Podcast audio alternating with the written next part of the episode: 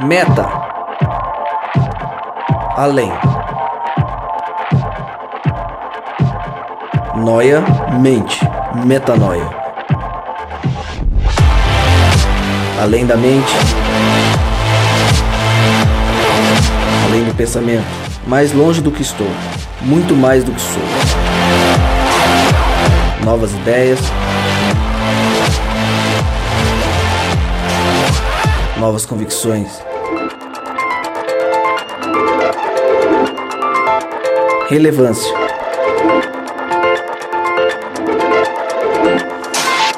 Plenitude. A busca pelo ideal.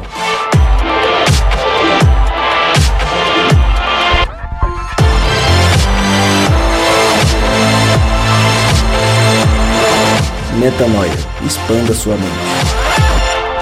Seja muito bem-vindo. Começa agora mais um Metanoia e você está convidado a partir de agora também expandir a sua mente. Esse é um podcast de uma geração que busca viver uma experiência real com Deus. Meu nome é Lucas Vilches e como eu sempre digo, a gente vai estar junto nessa caminhada e eu quero que você esteja sempre com a gente. Já deixo um convite muito especial. Se você ainda não compartilhou esse conteúdo, faça isso nas suas redes sociais, conte para seus amigos, lá no seu pequeno grupo, na sua igreja, onde você estiver, espalhe esse conteúdo. A gente quer que mais pessoas possam ter essa experiência real com Deus, que mais pessoas tenham essa transformação de mente. Se você ainda não ouviu os primeiros episódios, também te convido a ouvir todos eles. Foram muito especiais e a gente quer que ele também chegue até você. Se você já ouviu, bem-vindo de volta. Vamos junto para mais um Metanoia. Hoje, com um tema. Eu acho que a gente tem escolhido temas que são sempre profundos. Então, sempre que eu vou começar, eu olho para o tema e falo: bom, hoje tem assunto para quase dois podcasts. Hoje a gente vai falar de reino. O reino de Deus. O que é esse reino? E a mesa da semana passada está aqui de novo. Pastor Felipe Tonasso, mais uma vez do meu lado. pensei, que você, já... come... pensei que você ia começar de outra forma. Então tá, então vamos lá. Então, ó, então, então volta. Do outro lado. Rebobinou. Rodrigo Maciel. Rodrigo Maciel. Olá todos os ouvintes aí, bom demais estar com vocês novamente. À disposição para compartilhar aqui o que Deus tem colocado no nosso coração. Bom demais estar na presença de duas pessoas que eu admiro muito, três pessoas que eu admiro demais, amigos de coração mesmo e mais uma vez que Deus nos use para compartilhar aquilo que Ele quer que nós compartilhemos, sempre. Amém. Pastor Alexandre Martins, mais uma vez conosco. Semana passada foi uma bênção tremenda, foi um dia muito especial e mais uma vez agora para falar de reino. Bem-vindo, pastor. Obrigado por estar com a gente mais uma vez. Valeu, Lucas. Dá um oi aí para todo mundo que está nos ouvindo. É, segundo a região da qual eu sou oriundo, ó aqui. Oh. Adivinho. Mandar um salve aí. Brincadeira, um abraço sul-paulistano para todo mundo que tá ouvindo. Essa É da ponte pra cá linda. ou da ponte pra lá? Da ponte é diferente da ponte pra lá. Não adianta querer, sem, tem que ser, que parar. O mundo é diferente da ponte para cá. Mandar um salve aí pro Mano Brown. Não, vai ouvir, vai Eu ouvir. encontrei com ele há dois meses atrás numa padaria na Zona Sul. É e mesmo? tive, é, tive a oportunidade de conversar um pouco com ele e tudo. Excelente Ele- pensador. Ele é um cara que preza assim, uma educação cristã para os filhos. Bem interessante. Foi muito legal o papo com ele. Um dia você conta esse papo com o Mano Brown, vai ser interessante. E, e aqui à minha esquerda, o Vida Louca, Felipe Tonasso. Vocês não estão vendo, mas eu tô fazendo. É, é um privilégio estar aqui, cara. É muito bom estar entre amigos. Na verdade, eu posso chamar vocês de amigos. É, a gente usa sempre uma frase. Eu vi essa frase. é, James Houston, se não me engano, escreveu. É, o reino de Deus é o reino de amigos, né? E a mesa é onde eles se encontram. Então, tá aqui, ó. Literalmente, não tem comida, mas tem a- muito alimento sólido aqui Muito pra gente poder crescer. Então, bom demais estar aqui. né? sou pastor de jovens da juventude da Nova Semente aqui. E para mim é um privilégio fazer parte desse podcast que realmente vem para expandir a nossa mente. Eu, eu creio, já falei isso na semana passada, sou fruto de podcast. Se você está ouvindo pela primeira vez, vai até o fim, vai ser bacana e começa a acompanhar, divulga esse processo que vai ser legal para tua vida. Eu sei que como edificou pode edificar uma geração aí e você que está ouvindo agora pode ser parte desse processo de expansão da mente. Bora expandir a mente. Hoje o tema é reino e eu queria que a gente começasse conversando. é, por que, que a gente fala sobre reino? Por que, que a Bíblia trata sobre o reino? É, e o que é esse reino? Quando a gente fala de reino nas igrejas, a Bíblia fala de o reino de Deus. O que é esse reino de Deus? Olha, é, a melhor ideia, para começar a bater um papo, acho que é a mais simples ideia, é entender que se Deus é o rei do universo, bem simples, né? se Deus é o rei do universo, ele decidiu, por sua boa vontade, por sua graça, por sua intenção, foi intenção dele, vontade dele, desejo dele, criar um espaço, um reino, é, vamos chamar assim, para que a gente pudesse usufruir da sua presença, da sua plenitude, de quem ele era. E esse reino, naturalmente, na ideia de Deus, segundo a narrativa bíblica, ele expressava literalmente o desejo de Deus, a vontade de Deus. Quem ele era estava expresso na sua geografia que ele chamou de reino. Então, é, segundo a sua imagem, o homem foi criado e segundo os seus princípios, esse reino era gerido. É, o amor era a tônica desse reino, a justiça era a tônica desse reino, a igualdade, é, é a verdade, tudo isso vinha como valor desse reino. Na minha ideia, simplificando, você tem um rei do universo, eu creio que esse rei, o pessoal gosta de colar esse adesivo de carro, né? Eu sou filho do rei, né? Sou filho do. Não do... sou dono do mundo, mas sou, sou filho, filho do, do dono. dono. Sou filho do rei, essa coisa de sou filho do rei do universo. Eu acho que o reino dele é a geografia onde o, o, rei se manifesta. Então, se o rei é Deus, o rei é amor, é onde o amor está reinando. Na minha, na minha humilde opinião, para começar esse bate-papo, seria isso. Acho que essa linguagem tem muito a ver com a realidade humana também, né? Uhum. Uma maneira de Deus tentar se fazer entendido. Porque, é, na verdade, eu penso que tudo isso nasce é, num num, numa, num contexto mais abrangente de soberania mesmo, né? Quer dizer, Deus sempre foi o soberano, né? E no, o único, né? O criador. Exatamente, é aquele que está acima de, de todo nome, aquele que está acima de todos, que se assenta no trono universal, e a palavra trono já remonta a essa ideia de soberania, de reinado, né? Então eu penso que, mais uma vez, Deus está tentando se fazer é, entendido por uhum. nós, né? Então, já que a gente vive desde os nossos primórdios, né? a ideia de quem manda, quem é o rei ou quem é o governante, né? Então eu penso que também está baseado nessa, nesse linguajar, assim, para a gente conseguir compreender algumas coisas, né? Acho que mais ou menos nessa linha, assim, uma ideia primordial.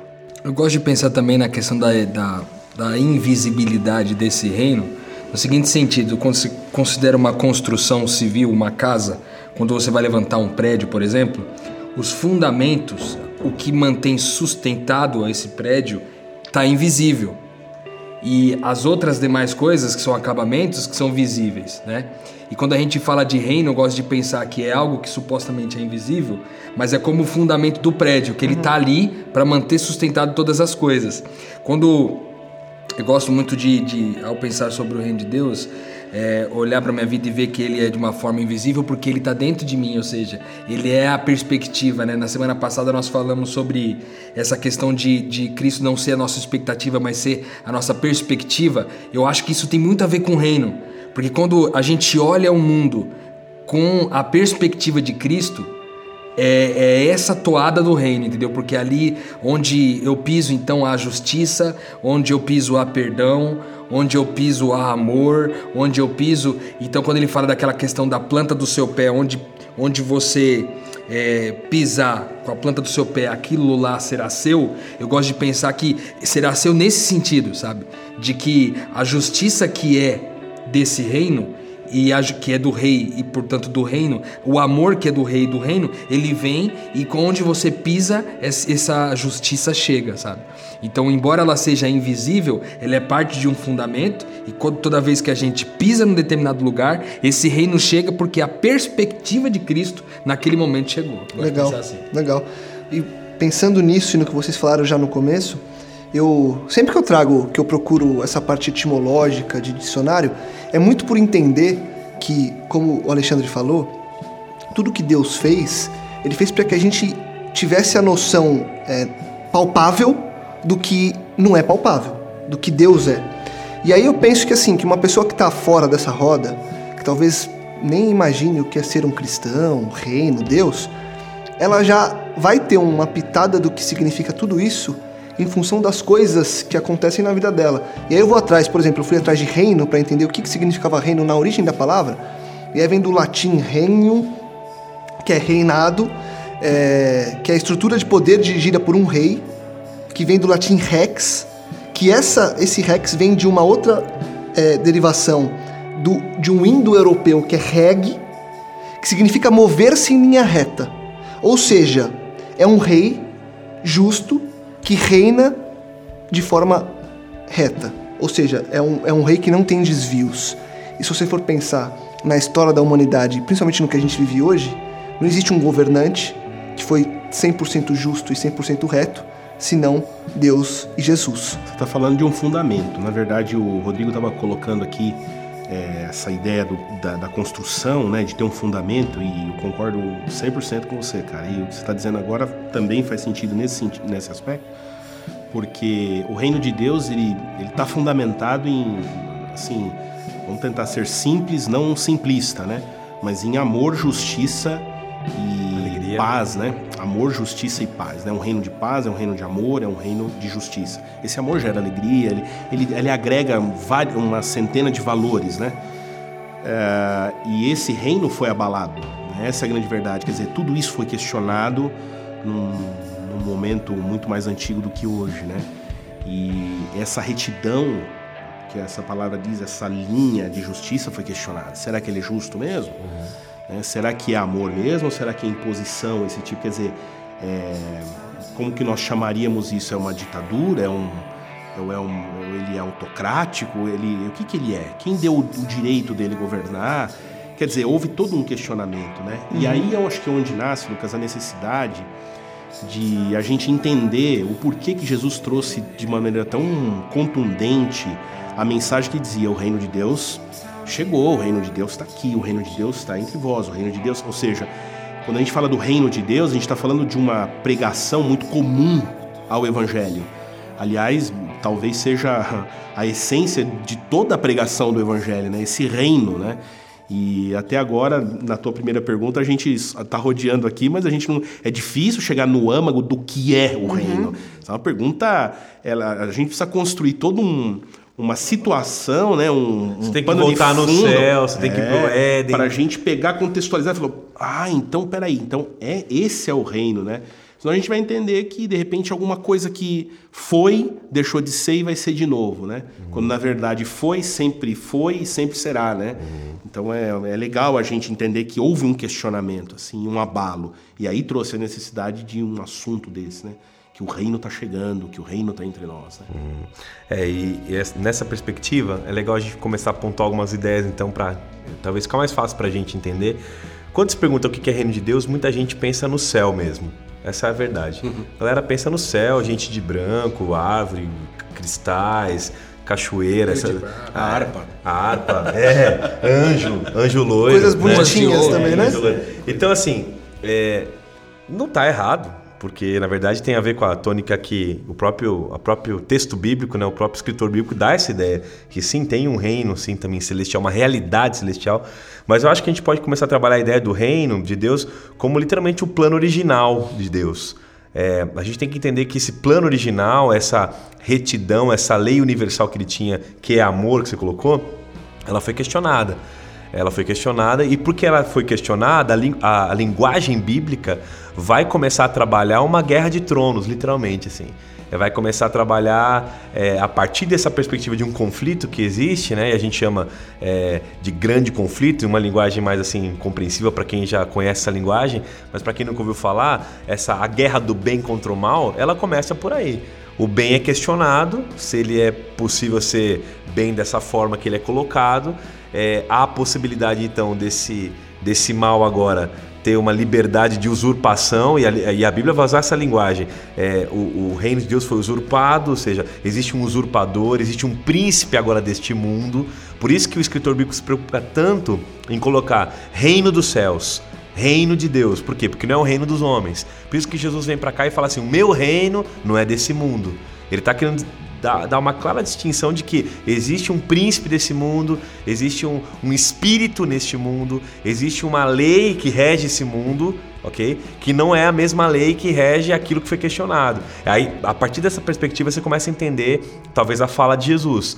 Né? É, em Mateus você tem talvez aí as maiores referências de, de reino de Deus, pelo menos é, as repetições são grandes em Mateus e toda a parábola de Jesus começa. O reino dos céus é semelhante a. Então Jesus queria explicar alguma coisa com esse processo. João Batista, antes dele chegar, prega: olha, eu anuncio que vocês têm que se arrepender. E a palavra legal é que a palavra arrependimento né, é metanoia. Vocês têm que expandir a mente, vocês têm que mudar o jeito de vocês viverem, porque o reino de Deus chegou. Né? Ele tá, é chegado entre vós.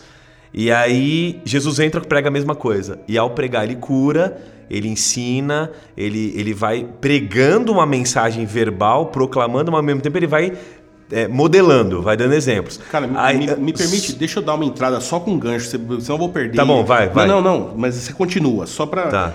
Ele vem trazer isso que está falando, mesmo porque nessa, nessa ligação que ele está fazendo, o céu entende, ele entende que o homem perdeu a visão do que é. Uhum. Então, assim, é uma necessidade. Uhum. O que você está colocando agora, e eu quero que você continue, por uhum. favor, uhum. é, é, é, é, assim, ele trouxe isso, o reino de Deus chegou e tal. Por quê? Porque tava todo, todo mundo nasceu num lugar desgraçado ali. Uhum. Como é que nós vamos enxergar o reino? Então ele falou, então ele chegou, eu vou mostrar o que é o reino. Entendeu? Exato. Não, isso é muito interessante. Eu estou comentando a perspectiva de passado, né? antes dele vir, anuncia, anunciava-se que o reino seria, é, ele viria. Ele, Daniel profetiza, por exemplo, é, muitos anos antes de Jesus chegar, que viria um reino um dia que seria estabelecido nessa terra, e esse reino subjugaria todos os outros reinos, e todos os reis da terra diriam que esse rei que veio, esse reino que veio, ele, ele é rei dos reis, ele é senhor dos senhores, e esse reino seria um reino de paz.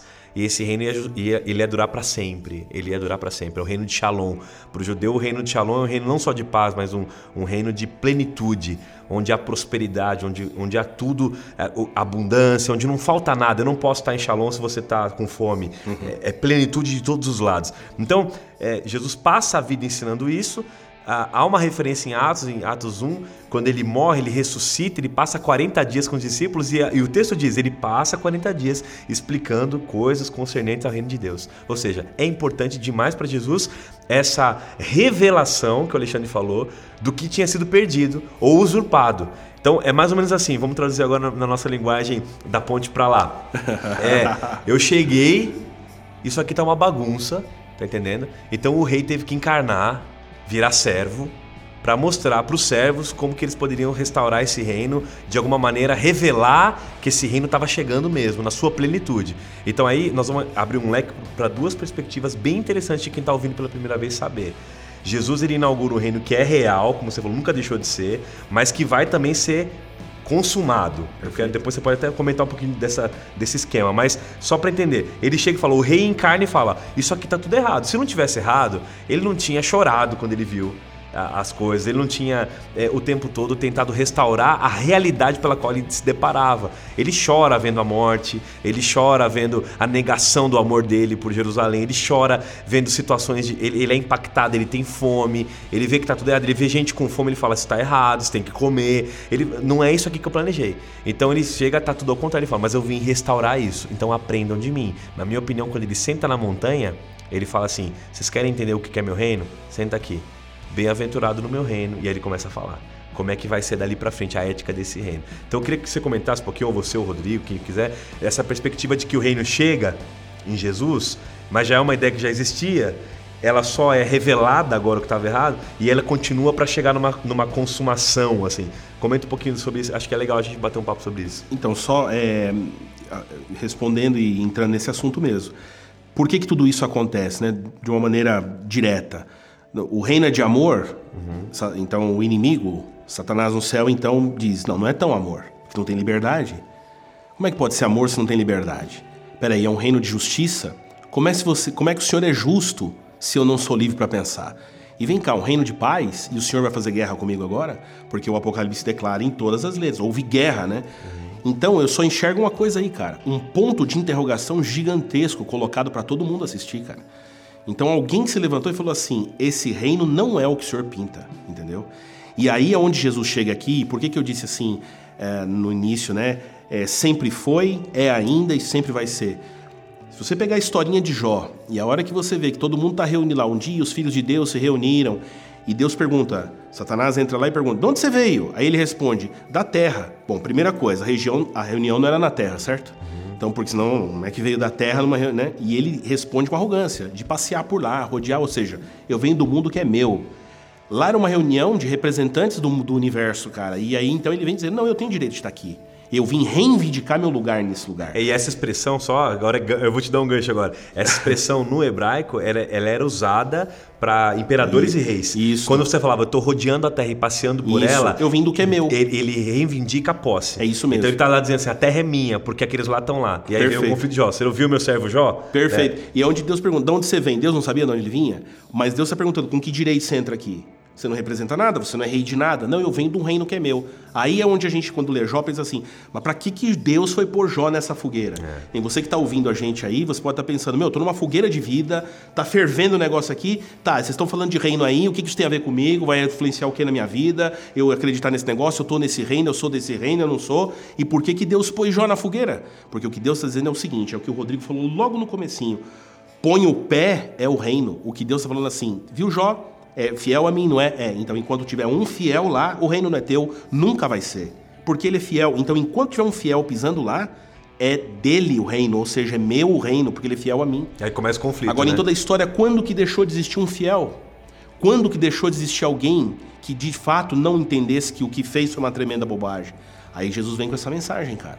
Diz assim: não, o reino de Deus chegou. Agora é o seguinte: o povão de Israel eh, subjugado por Roma. A gente quer um rei. Não era a primeira vez que eles pediam um rei, mas a gente quer um rei. Jesus falou: não, não, não, mas não é esse tipo, não. Não, a gente quer um sacerdote. Não, também não é isso aí, não. A gente quer um profeta. Não, não é. Mas na verdade é tudo isso, sim.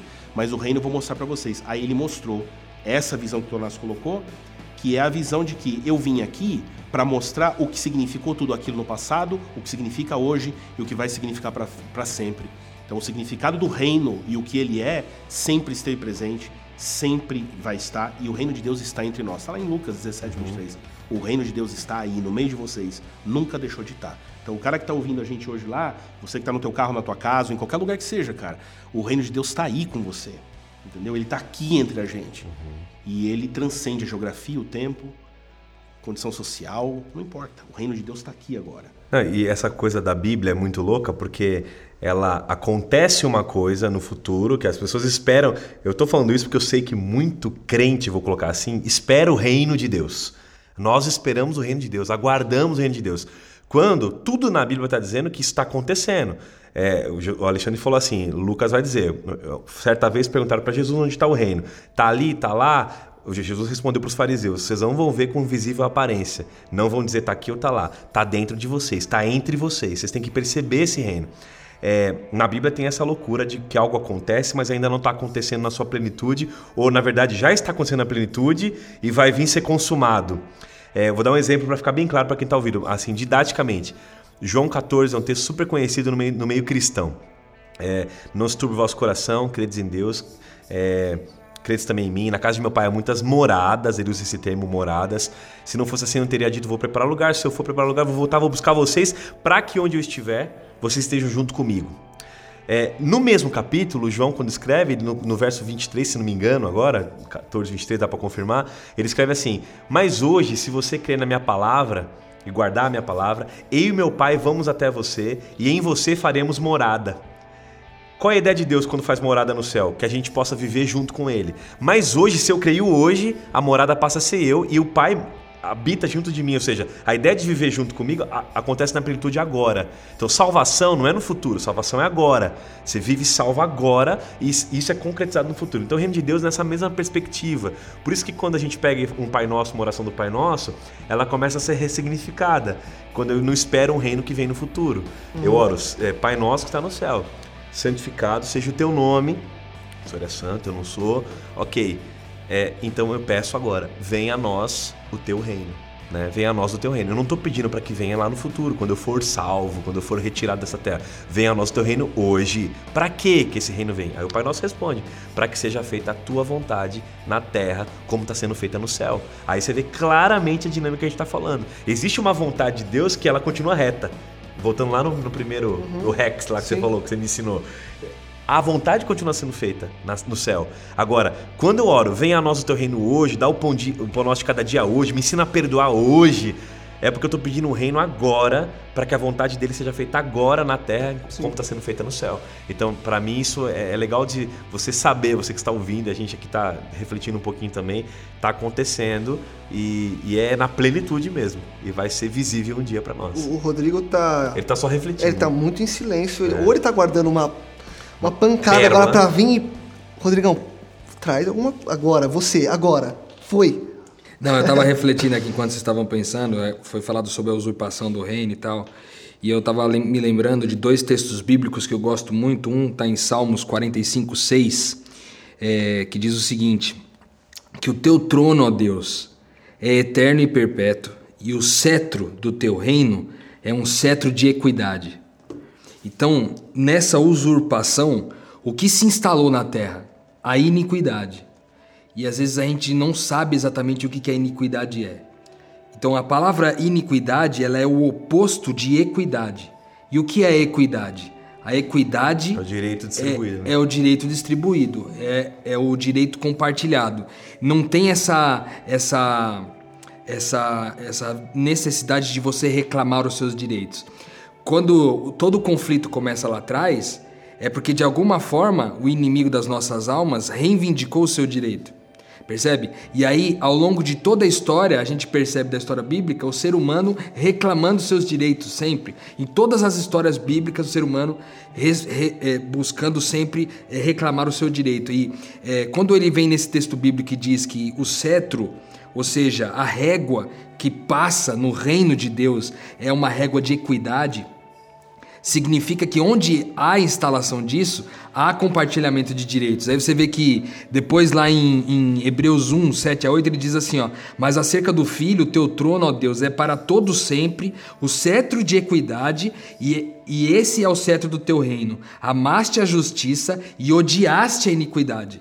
Por isso, Deus, o teu Deus, te ungiu com um óleo da alegria como, ne, como a nenhum dos teus companheiros. Ou seja, ele vem trazendo essa perspectiva para nós o seguinte: em que pé chegamos nós como, como humanidade? A gente, a nossa iniquidade foi tão grande que hoje a gente a gente está disposto a sacrificar nossa vida para fazer valer os nossos direitos. Entendeu? E o reino vem para trazer essa perspectiva nova. Isso eu falei no, na semana passada, eu trago ele de novo porque o conceito se repete. É, quando a gente fala que é, o homem natural, então, ele está disposto a sacrificar a própria vida para fazer valer o direito dele. Como o homem e a mulher que se separam, os dois dão a vida. Eles, eles destroem a vida, mas faz valer o direito. Porque o homem faz justiça reclamando os seus direitos. Deus ele faz justiça de um jeito diferente. Ele distribui o direito. Ele tinha a vida eterna.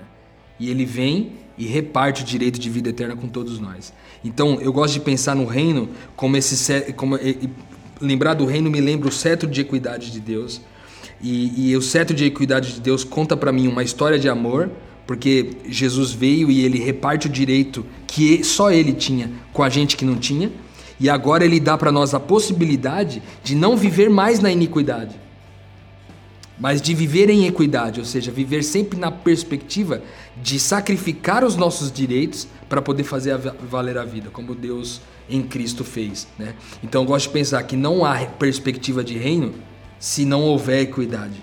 Então é, a gente tem muita dificuldade como, ser, hum, como seres humanos na cultura que a gente vive hoje, principalmente ocidental, capitalista, é, de ter que repartir o meu direito, de uma coisa minha. Eu, eu adquiri isso aqui, é um direito adquirido, eu não quero repartir. É porque entendeu? eu tenho o direito de ser feliz. Eu tenho o direito de ser feliz, eu tenho o direito de ser amado. De faço o que eu quiser, né? Eu tenho direito de encontrar um, uma esposa, eu tenho direito de ter um carro, eu tenho direito de ser abençoado. Uhum. E aí percebe, a nossa vida cristã acaba virando um, um, um nojo. Um anti-reino. Um anti-reino, porque a gente vem na igreja para obter direitos. Então eu falo assim, oh, pastor, qual que é a taxa que eu preciso pagar aqui? Para eu poder ter os direitos desse reino. É um sindicato generalizado. É um sindicato crente. Não, e, e, é interessante você que trouxe a ideia da justiça, cara, porque os textos da Bíblia trazem o reino sempre atrelado à justiça. É, buscai primeiro o reino de Deus e a sua justiça. justiça. E todas as outras coisas vão ser acrescentadas para você. Então, em outras palavras, não é muito assim, fique orando que eu vou te derramar o que você precisa. É assim, cuida do meu reino, se envolve nessa, nesse processo da minha história que eu estou escrevendo, que de você eu cuido.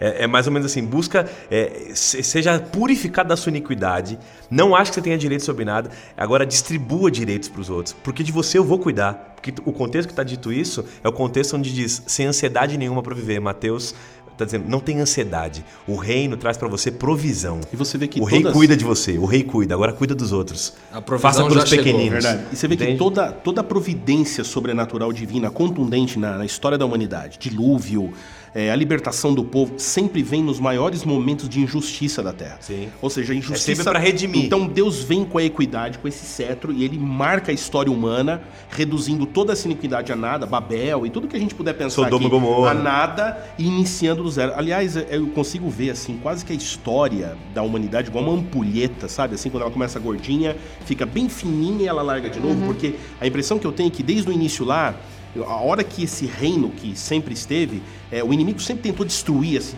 esse negócio de um jeito que ele sempre pôde, escravizando, tentando matar, exterminando, fazendo uma desgraça na história humana. Isso vai afunilando, afunilando e vai sobrando pouquinho, pouquinho, pouquinho, quase nada desse reino. Então vem Jesus. E Jesus é posto como Paulo como segundo Adão, né? E a frase de Deus para Adão no Gênesis é crescer e multiplicar e encher a terra. E Jesus fala: o reino de Deus é igual fermento. Que ele você põe na massa, não veio. É a semente da A mostarda, árvore, né? a árvore ela faz e todo mundo. A impressão que dá é assim, vai acabando, acabando. Sabe aquele negócio de, do inimigo tá quase comemorando, tipo, o reino é aí, de meu. Aí vem aquela contundência de Deus na vinda de Jesus Cristo, que é o cetro de justiça, e fala: a iniquidade aqui acabou. Por isso Jesus fala: o reino de Deus agora está estabelecido aqui, sem chance de volta. Você chegou até o limite. Por isso que a cruz é o limite. Por isso que ele se derrota na cruz, por isso que a pisada na cabeça da serpente é a cruz, porque ali Jesus pisa na cabeça dizendo o seguinte: até aqui a mão de iniquidade te deu a esperança de acabar com o reino, mas daqui pra frente ele vai proliferar de uma maneira que ninguém nunca viu. Por isso que a semente que ele derrama é, ele não tem como segurar. Jesus fala, a, a- a igreja, é, as portas do inferno não prevalecerão sobre ela. Ou seja, nem que ele quisesse, nem que quisesse começar a matar cristão de novo, não importa. Quanto mais matava cristão, mais explodia cristão. É, quanto mais perseguição na história, em nome né, por causa do evangelho, mais, mais ainda crescia esse evangelho. Com a diáspora, dizia aqui vocês não ficam mais. O evangelho se espalha no mundo inteiro. Ou seja, aí o reino de Deus ele toma conta da terra mesmo. Que- Densidade, né? Exatamente, é uma densidade demográfica real. Por quê? Porque o reino de Deus não é geográfico. Ele quis deixar claro com- com- com- que o reino de Deus não é Israel, Israel fazia parte do propósito. O reino é maior que a igreja. Vocês são meus reino é maior que eu. Ele fala, vocês são meus sacerdotes, né? Meus Exatamente. príncipes Aí aquela, sabe espalhados. aquela, né? é, cara, aquela, aquela conclusãozinha, é, às vezes superficial. Ai, Pedro, tu és pedra e sobre você vou construir a minha igreja. Beleza, é bonito isso. Ai, credo, Pedro foi um precursor. Não, cara, o que Jesus está dizendo é, estão vendo a pedra? Vai acabar tudo no chão. Então é o seguinte, Pedro, minha igreja é pedra, cara, meu reino é gente, você é gente. Ele fez uma brincadeira com o nome dele. Meu reino é Pedro, meu reino é pedra, meu reino é gente. Então é o seguinte, meu reino é gente, cara. Pode tirar tudo de você, meu irmão tua roupa, é, e aí quem tá ouvindo a gente, é, pode tirar tudo de você, cara. Tira teu dinheiro, tira teus bens, arrebenta com você, mas o reino ninguém tira do teu peito. Sabe, Jesus ninguém tira do teu coração, cara, porque não tem como segurar o reino de Deus. O reino de Deus tá na gente, e aonde ele pisa, o inferno recua. E é muito ponto legal. final, cara. E é muito legal que você falou agora do inferno recuar, porque a gente pega esse texto aí, as portas do inferno não, prevalece- não, não prevalecerão contra ela. Contra ela quem? A igreja. Sim, sim. Quem é a igreja? São os representantes do rei. Os emba... Paulo chama a gente de embaixador. É, somos embaixador. Embaixador é quem vai para um país Representando. e representar o reino. E Ele fica pra- numa embaixada. É. Eu sou embaixador do Brasil na Angola. Então eu sou um brasileiro que vive na E Angola. aquele pedacinho é Brasil. É Brasil. Isso, Ali e quem o ali Lucas a lei... que curte etimologia, cristão é pequeno Cristo. Exatamente. Pequenos Cristos. né? espalhados por aí. Então, onde eu tô, eu sou embaixador de um reino celestial. Eu represento uma realidade. Onde eu piso, aqui agora é a geografia do reino. Aqui agora é densidade é, de valores e ética do reino. Então, a ideia da porta prevalecer é interessante. A gente acha que a porta faz alguma coisa. É uma arma, né? Gente, porta não é arma, porta é instrumento de defesa.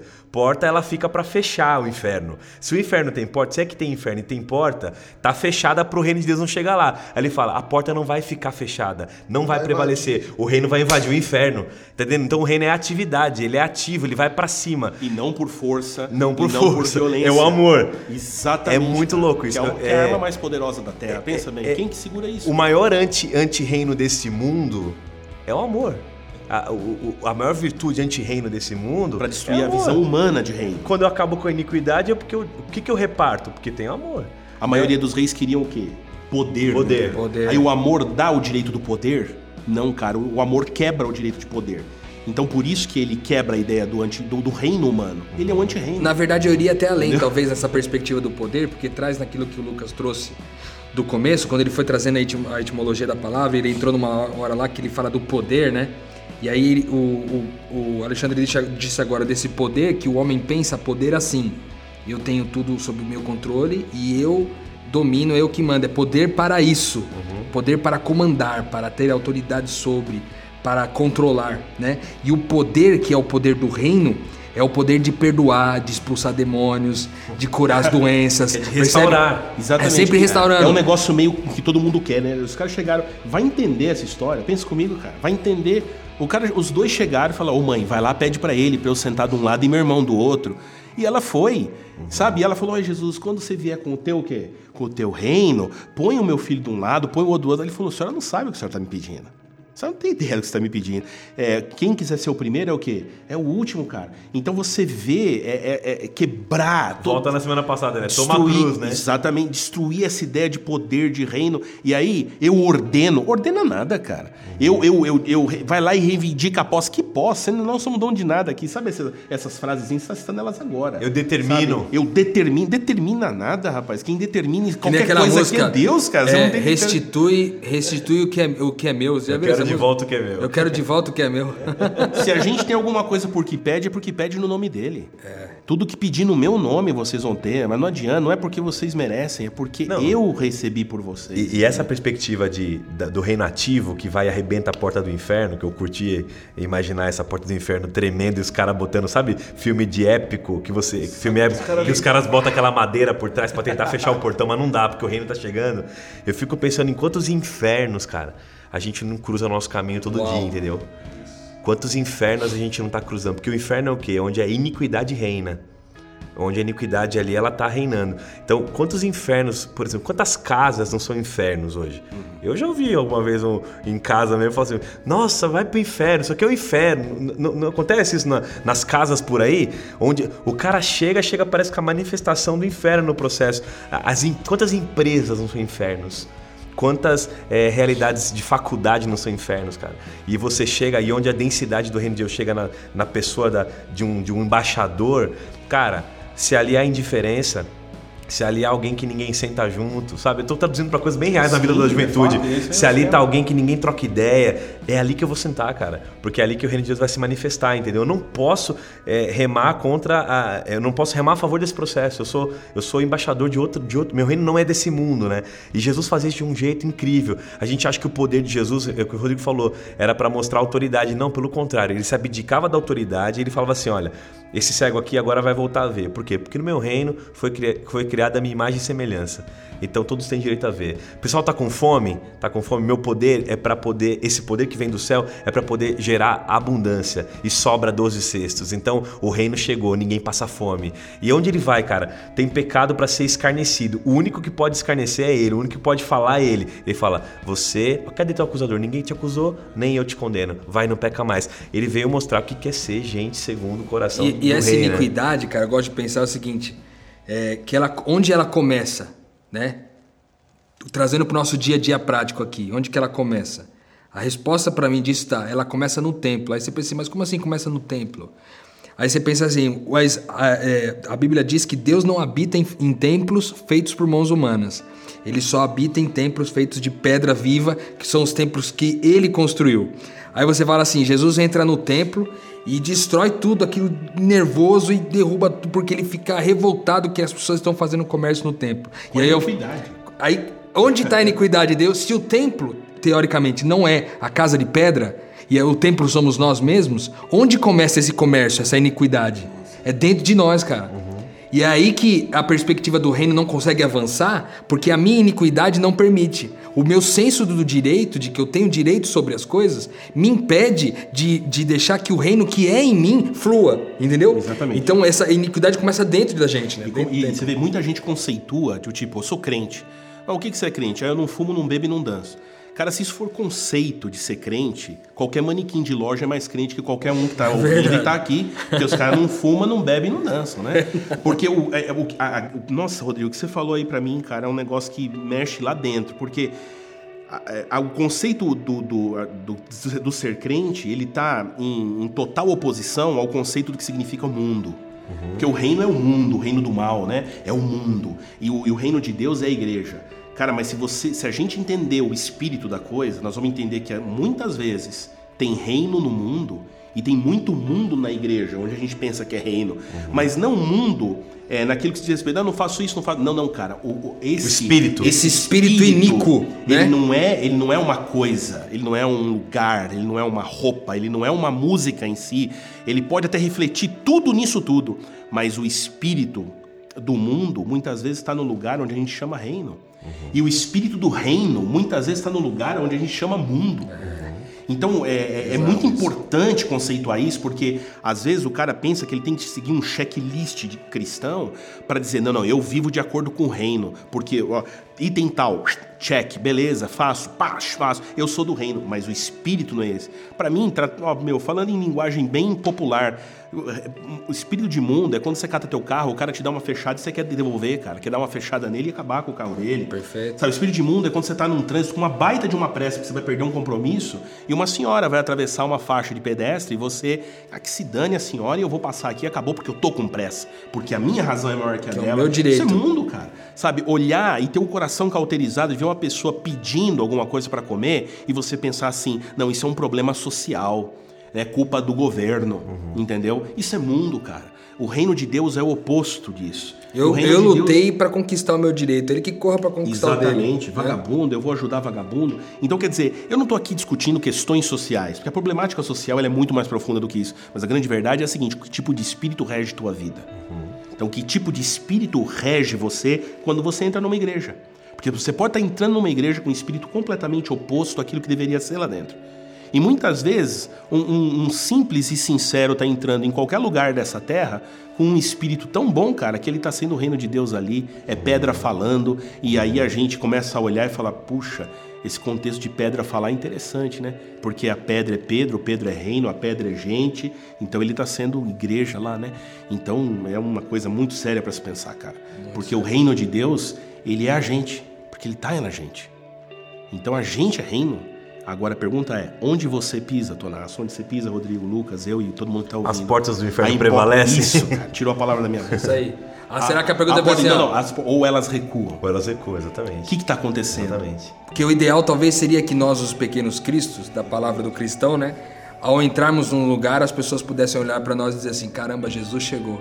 É. Né? A pergunta é: quando eu deparo, entre aspas, né? Agora uma, uma alfinetadinha, né? Como, quando eu deparo com o demônio eu tenho que dizer, sai demônio. Ou ele olha e diz assim, meu, aqui eu não quero estar. Tá. Tô fora, vou sair é? daqui agora. Quer dizer, onde está a autoridade? O fim do sermão do monte, você citou a autoridade de Jesus. Uhum. O povo olha e diz assim, e o povo admirava o que ele tinha dito, porque ele não dizia como os fariseus, mas com autoridade. E do que, que ele falou no monte, cara? No monte ele falou de amor, de, de, inverter tudo que é conceito ele, humano de mundo. Ele podia falar, né? Podia, Daquele jeito. Exatamente. Ele podia falar, né? É interessante demais. É, ouvindo vocês falar, eu tava lembrando, né, de histórias que materializam esse conceito de quando o inferno não prevalece, né? Eu costumo usar uma ilustração quando falo sobre isso para a juventude, daquele sinalizador, você já ouviram falar, né? Sinalizador que tem para barco, assim, que quando você está perdido no meio do oceano, você solta e faz. E aquele negócio ilumina o processo uhum. e mostra que ali tem alguém e tal, e está acontecendo uma realidade, né? E eu digo que a gente tem esse, esse sinalizador espiritual, só para ficar uma, uma, metáfora assim, bem mais simples de entender, que onde eu, eu escolho fazer a vontade de Deus na terra, como ela está sendo feita no céu, ali está um sinal de que, de que o reino de Deus aconteceu. E isso não é um sinal, é legal a gente saber, que não é um sinal só para homens.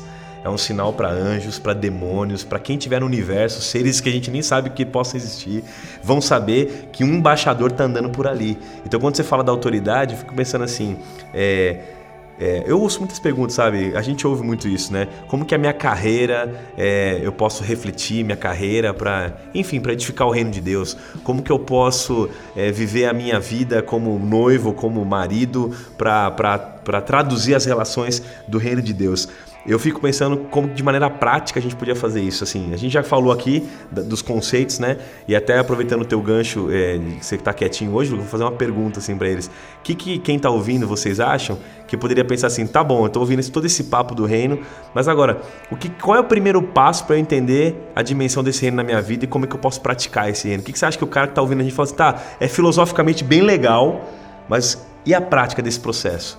O que, que você acha? Você já falou de amor, vocês falaram de amor, vocês falaram de. O que, que você acha que, pode, que podia ser para vocês a parte prática desse processo? Eu gosto de pensar que é uma. É uma condição. É que é, é, é uma condição. Eu não queria usar a palavra mental, porque ela é muito espiritual, ela é totalmente espiritual, mas é uma condição, é, uma, é um estado é, de, consciência. de, consciência. percebe? Uhum. Então, se é que há algum primeiro passo para que esse reino faça todo sentido na minha vida, esse primeiro passo é o seguinte: eu não quero mais fazer valer o meu direito, uhum. percebe? Para nada. Entendeu? Então, se eu posso escolher hoje compartilhar o meu direito, se Deus me deu um bom emprego, que eu possa compartilhar com aquele que não tem. Se Deus me deu um bom carro, que eu compartilhe com aquele que não tem. Se Deus me deu roupa, que eu compartilhe com aquele que não tem. Se Deus me deu alegria, que eu compartilhe com aquele que não tem. Porque não é o meu direito. Eu não quero fazer valer o meu direito. Eu quero que o direito que é nosso seja compartilhado sempre. E a missão nesse sentido traz o cara né, talvez para pro mesmo senhorio, né, que eu vivo, né? Quando ele vê isso em mim, né? A gente discutiu uma vez isso aí. É, não é só dar a roupa, né? Mas o cara vai ver que eu vivo por um outro senhorio. De alguma maneira eu vou convidá-lo para fazer parte dessa, vi, dessa sabotagem, né? O C.S. Lewis fala disso, que a gente está numa operação de sabotagem. A gente vem, Jesus vem encarnado e falou: meu espírito está entre vocês, então sabotem esse reino não, agora. Pensa, Ou seja, não é sabotar, ele, o, tomem ele de volta, tomem ele de volta. O fermento na massa não é sabotar a massa? Sim, sim. Porque você põe, tudo vai bastante, mas o fermento vai tão pouquinho. Então você vai lá e sabota a massa. De repente você planta uma sementinha e ninguém viu. Quando abre o olho é uma árvore gigantesca. Agora, o que eu entendi que o Rodrigo está colocando aqui, concordo 100%, é o seguinte: tem que ser intencional, entendeu? Uhum. Ele usou várias vezes a palavra querer. Eu tenho que querer, porque é o seguinte: o reino de Deus é um pé na porta do inferno, uhum. mas não é um pé na porta da minha vida. Quer dizer, Deus não vai dar pé na porta da vida de ninguém para dizer assim, do tipo, não, agora eu cheguei aqui, meu reino vai. Entendeu? Eu, tudo bem que tem o conceito aí da graça irresistível, não quero nem entrar nisso, mas eu vejo assim, cara, você tem que olhar e, e ter plena consciência plena consciência de que você é um pecador salvo pela graça, de que você não é nada, de que você não é ninguém, que não interessa as competências humanas que você possui, porque no final das contas não é nada. E a partir do momento que eu me coloco nessa condição, sabe aquele negócio? O bem que eu quero fazer, eu não faço, mas o, o mal que eu não quero. Sabe essa condição de Paulo quando ele se enxerga? Ele fala assim: Meu, não sou nada. Eu gosto de uma comparação de uma escritora, quando ela diz assim: que os três dias de cegueira de Paulo em, em relação ao impacto emocional, espiritual que teve na vida de Paulo, se compara aos 40 anos que Moisés passou no deserto, cara. Nossa, cara. Então imagina o que foi ficar cego para esse cara. Quer dizer, aquele que se julgava o cara, ele ficou cego três Totalmente dias na mão de todo mundo. Né? Ou seja, melhor coisa pro arrogante, para aquele que se acha, pro grande que se, se, diz, é burdoada do amor de Deus. Desculpa aqui o uhum. termo, mas não tem outra mim. É Deus desconjuntar o sujeito inteiro e tal, e de repente ele tá naquela condição e ele fala, putz, agora enxerguei o que eu sou. Então agora então Deus de pode agir né? na minha vida. Sou então, súdito, né? É, a primeira condição, respondendo o que você perguntou, tem que ser uhum. intencional. Então, para quem tá ouvindo a gente, pra gente aqui mesmo que tá conversando hoje, eu tenho que ter intenção, cara, de querer. Uhum. E agora, segundo, quando eu dou o meu passo no poder de Deus, eu tenho que enxergar com o olho dele, né? Eu tenho que olhar com o olho dele. E aí a vida muda, a cor da vida muda, o mundo muda. E eu sonho com um dia, para encerrar o que eu tô falando aqui, com que de repente se pergunte assim pra gente: você é o quê? E a gente possa responder assim: olha, eu sou um representante do reino de Deus enquanto eu sou um pastor. Eu sou um representante do reino enquanto eu sou um mecânico. Eu sou um representante do reino enquanto eu sou um jornalista. Eu sou um representante, ou seja, o que eu sou, a minha essência é o reino. E eu a minha essência, eu faço ela correr onde quer que esteja. Não importa o que humanamente eu sou. Entende? Ou seja, qualquer lugar é uma, uma brecha, qualquer lugar é uma entrada, qualquer lugar é um lugar. Porque a gente não tá aqui de brincadeira, né? A gente não tá aqui de brincadeira, é. né? Nessa perspectiva, a gente não tá aqui e, de passagem. E falando né? de, de passos práticos ainda na sua pergunta, Tonas, uma coisa que, que vem muito à minha cabeça também é o seguinte, que é uma pergunta prática que você que tá ouvindo a gente pode se fazer toda vez que você se deparar numa situação para você saber se você está vivendo o reino ou não. A pergunta está em relação à sua motivação. Ou seja, eu entendo que quando o reino de Deus chega para mim, a primeira coisa que transforma na minha vida não são as minhas ações, mas as minhas motivações. Então, antes eu fazia todas as coisas para satisfazer a mim mesmo, para suprir a, a famosa trindade contemporânea, né? Meus santos desejos, minhas santas vontades e meus santos interesses. Então, antes eu fazia todas as coisas para satisfazer os meus interesses, vontades e desejos. Agora a minha pergunta é: ao fazer isso, eu estou sendo Cristo, a oferta, o sacrifício, a entrega na vida desse irmão? Então a motivação, a qualidade da sua motivação é o que Deus está interessado. O Que amor vo- de Cristo me motiva, diz o né? exatamente, O ele me é a motiva motivação. a me sacrificar em favor do meu irmão pelo simples fato de compartilhar com ele o direito que supostamente ele não teria. Entendeu?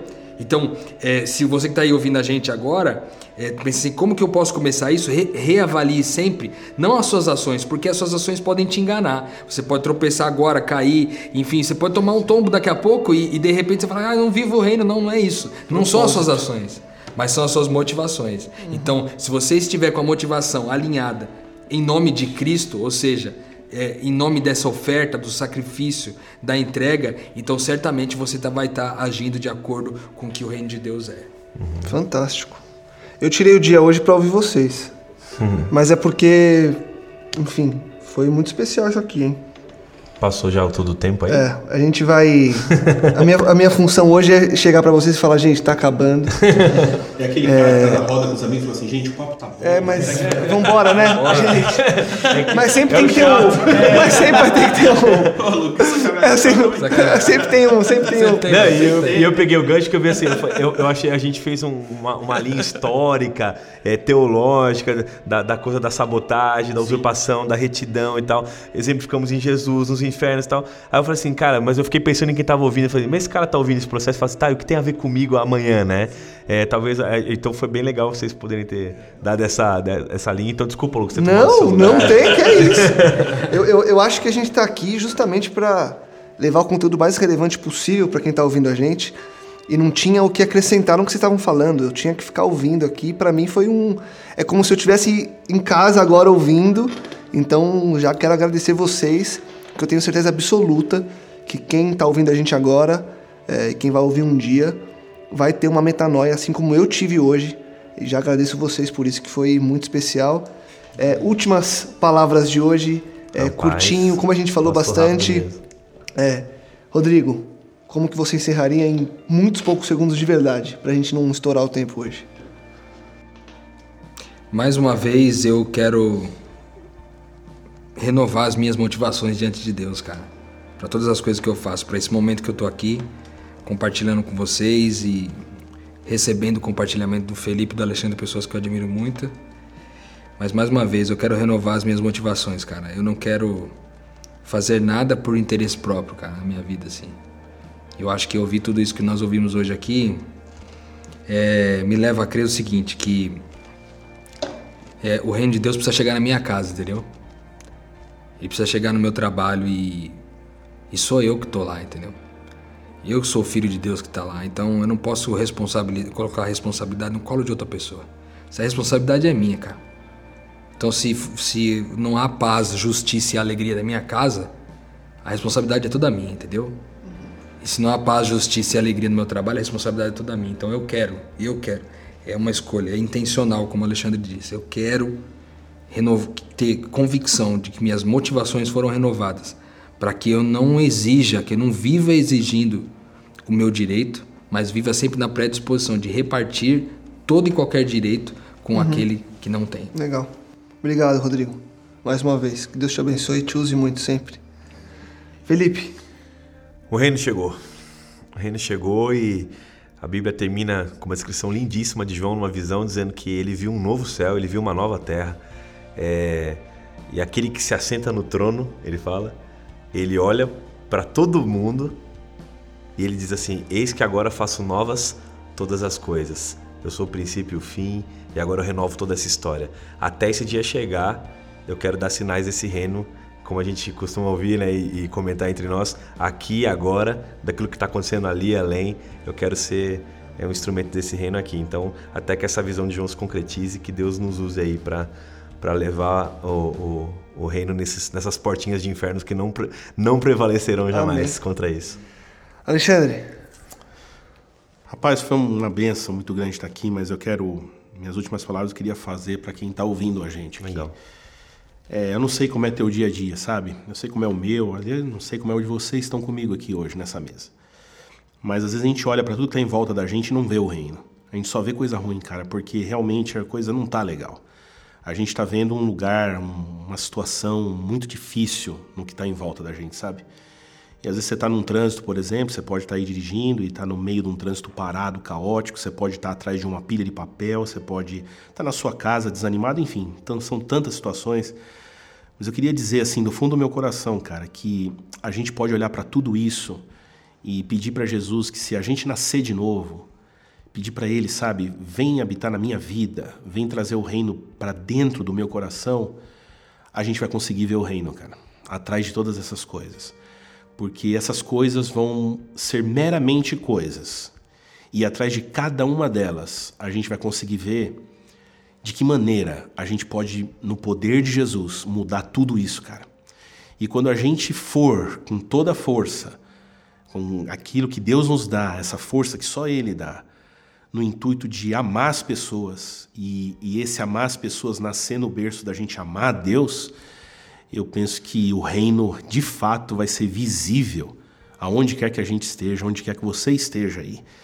E Jesus vai voltar e esse reino vai ser eterno. Então, que Deus abençoe a todos aí. O reino de Deus está entre nós mesmo. Quem não nascer de novo, não vê não o reino. Pode, não pode ver o reino. Né? Queria aproveitar e terminar de uma forma diferente, pastor. Você pode orar por quem está ouvindo agora para que ele entenda essa mensagem e que o reino chegue para ele também? Que a gente possa orar para antes da gente encerrar? Vamos orar juntos então. Senhor nosso Deus e nosso Pai, nós te agradecemos muito, Senhor, pelo teu amor por nós, pela tua misericórdia, pelo perdão dos pecados e pela salvação em Jesus Cristo. Amém. Hoje nós queremos colocar a nossa vida aos teus pés e te pedir para que o teu reino, a tua mensagem, a transformação de vida seja o nosso viver nos, não nos dê aquilo que a gente quer, nos dê aquilo que a gente precisa. E nos abençoe para que a gente cada dia pareça mais com Jesus. Amém. Abençoe a vida de todos os que estão nos ouvindo, de todos os teus filhos espalhados por tantos lugares desse mundo, Senhor. Que possamos ter a convicção de que o reino está entre nós, que nós somos parte desse reino e que ele se concretizará eternamente quando o teu filho voltar. Amém. Em nome de Jesus, amém. Amém. Esse é o Metanoia podcast de uma geração que busca viver uma experiência real com Deus. E assim a gente termina pedindo para você compartilhar, divulgar e fazer com que mais pessoas possam ter a expansão de mente que talvez você tenha tido hoje. Uma ótima semana, semana que a gente está de volta. Metanoia, expanda sua mente.